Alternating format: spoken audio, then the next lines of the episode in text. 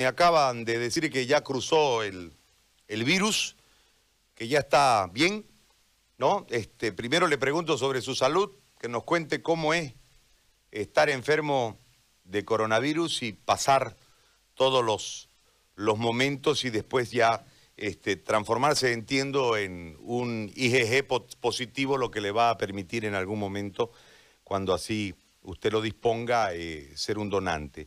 Si es tan amable, primeramente de, referirse a su, a su salud, alcalde, ya lo veo, gusto de saludarlo. ¿Cómo, ¿Cómo la pasó? ¿Cómo estuvo la enfermedad? ¿Fue sintomático? ¿Fue asintomático? A ver, cuéntenos los detalles, alcalde Áñez. Buen día, querido Gary. Buen día a todos los que están ahí con usted también. Saludar a toda su audiencia. Bueno, mire, este, eh, yo no fui asintomático. A mí yo tuve todos los síntomas. Eh, tuve dolor de cabeza, dolor de cuerpo, fiebre eh, bastante alta. estuve con falta también de, de, respiración, con falta de aire, y lo cual fue que permitió a que tenga que ser internado, ¿no? Yo estuve siete días en una clínica en Santa Cruz una clínica en la cual nosotros tenemos convenio para poder llevar a nuestros eh, pacientes críticos. Eh, yo estuve en terapia intermedia, no estuve en, terapia intensiva, ¿no? Este, porque, bueno, eh, empecé temprano nomás a tratar el, virus y este, pese a eso se me complicaron los pulmones. Yo tengo una afectación en los pulmones del 15% más o menos y, bueno, gracias a Dios estamos ahora conversando con usted, pues, ¿no? ¿Y cómo, cómo lo trataron? ¿Qué tomó? ¿Cómo lo curaron? Bueno, a mí me, a mí me dieron el kit de aquí del, del hospital, eh, que es acitromicina, eh, después este, tenemos, eh, entregamos también un, para la tos, ivermectina, tres ivermectinas por día, por dos días, después para la fiebre, ibuprofeno, para el dolor de cuerpo, todo, todo lo, lo, lo, que dan aquí en el hospital de Cotoca, pero pese a eso, este, bueno, eh, tuve los daños pulmonares y bueno, estaba saturando 85, ¿no? Este, eh, y en el tema de eh, pulsaciones estaba en 55, 60 más o menos. Y el director aquí del hospital me recomendó de que me internen en la clínica para que, bueno, pueda recibir los, los medicamentos por vena también, porque yo tengo problemas de gastritis de hace muchísimo tiempo y también me estaba afectando, ¿no? Entonces, me llegué a la clínica y en cuestión de unas 20 minutos más o menos empecé a saturar ya 95, ¿no? O sea, fue muy, muy rápida la, recuperación, pero estuve, eh, como le digo, una semana eh, internado eh, para, para ver, digamos, de que pueda recuperarme bien, ¿no? Desde el primer síntoma hasta su alta médica, ¿cuánto tiempo transcurrió, alcalde? Del primer síntoma a la alta médica fueron como 14 días. De ahí eh, han pasado más o menos como unos 20 días, 20, 22 días hasta que he salido negativo.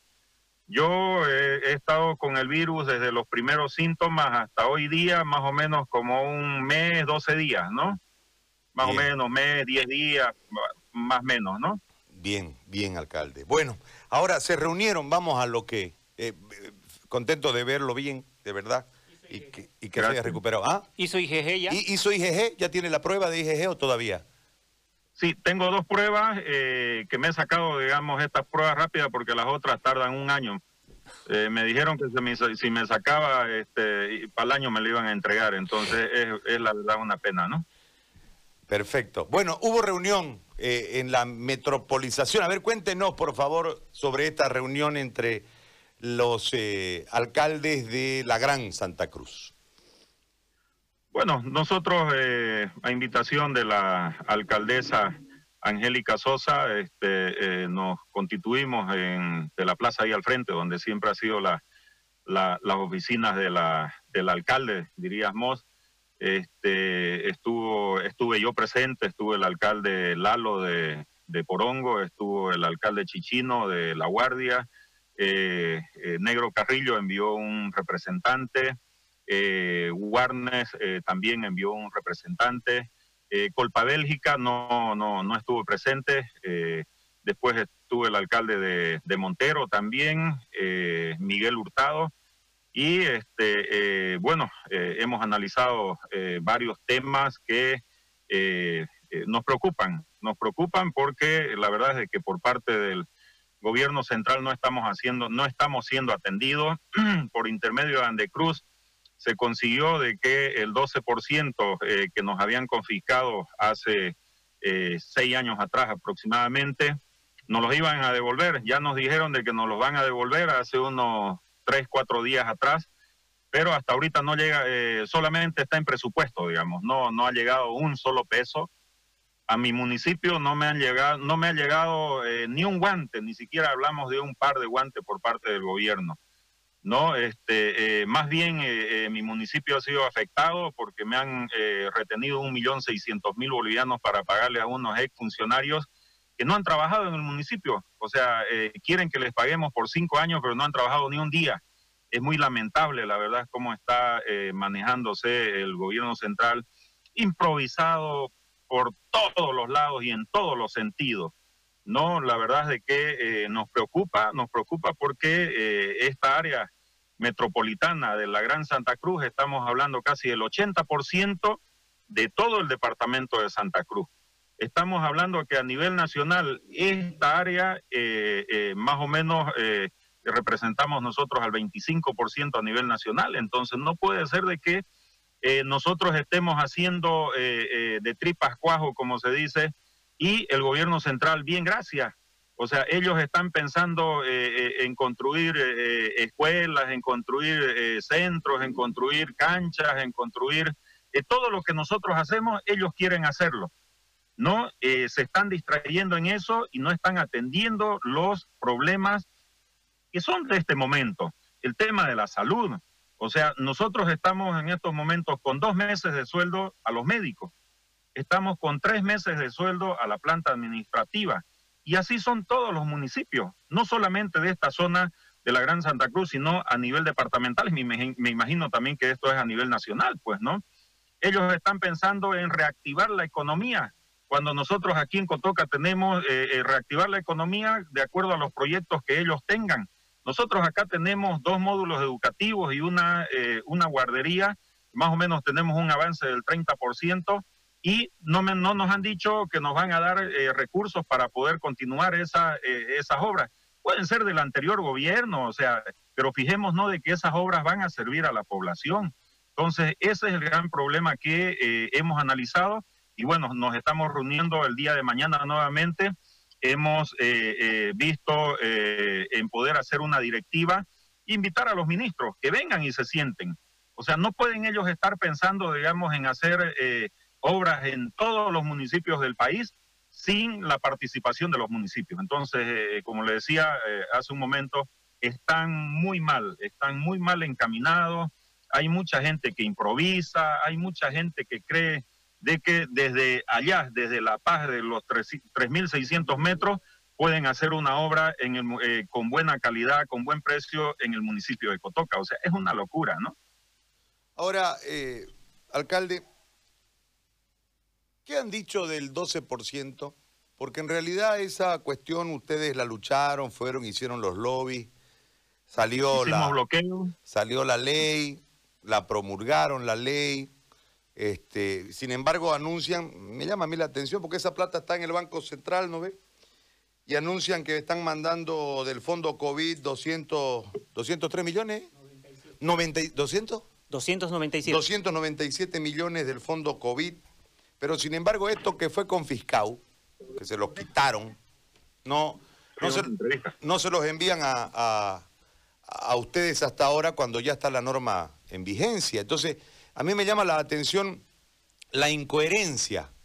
Es decir, usted, usted está refiriéndose de que la urgencia en este momento es la salud y ellos están en el plan de reactivo de empleos a través de obras que son municipales eh, cuando en realidad la economía va a tener un movimiento ahí sin ninguna duda, pero hay un montón de pymes y empresas en el macro que están quebrando y estamos hablando del 80% de la masa laboral del país.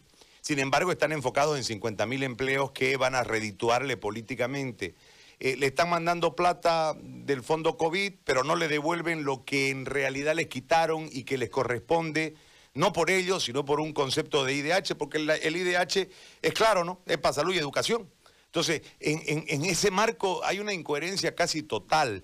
Y a mí me ha llamado la atención algo, y es este, eh, la obsecuencia del municipio más grande del departamento. Por eso yo saludo, y con un aplauso si usted quiere, el hecho de que eh, se haya convocado a la reunión desde Santa Cruz y que desde aquí se, marque un, liderazgo, porque al ser el municipio más fuerte y el más grande, ustedes deben eh, ir con el, su municipio más grande. No puede ser que peleen los chicos y que el grandote esté echado, digamos, ¿no? Entonces, eh, la lógica es que a, los opapos va siempre el más grande adelante, pues, ¿no? Entonces, en ese marco, este, ¿qué es lo que se ha determinado y qué piensan ustedes como municipio, usted como alcalde de Cotoca, del 12%, de la reactivación de empleo, de estos fondos que están mandando y de este, mm, hasta ayer, silencio del municipio más grande?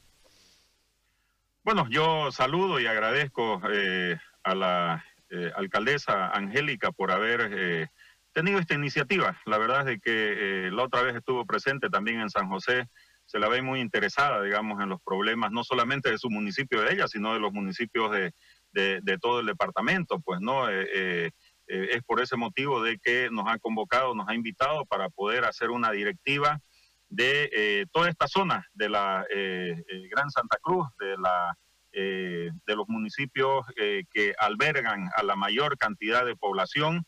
Y en estos momentos, pues al, ser la mayor cantidad de población, somos los que más tenemos casos, pues, ¿no? Entonces, esperemos de que mañana podamos conformar la directiva y, bueno, trazarnos ya una agenda, poder convocar a los ministros, a la presidenta, para que nos escuchen justamente para este tema de la reactivación económica.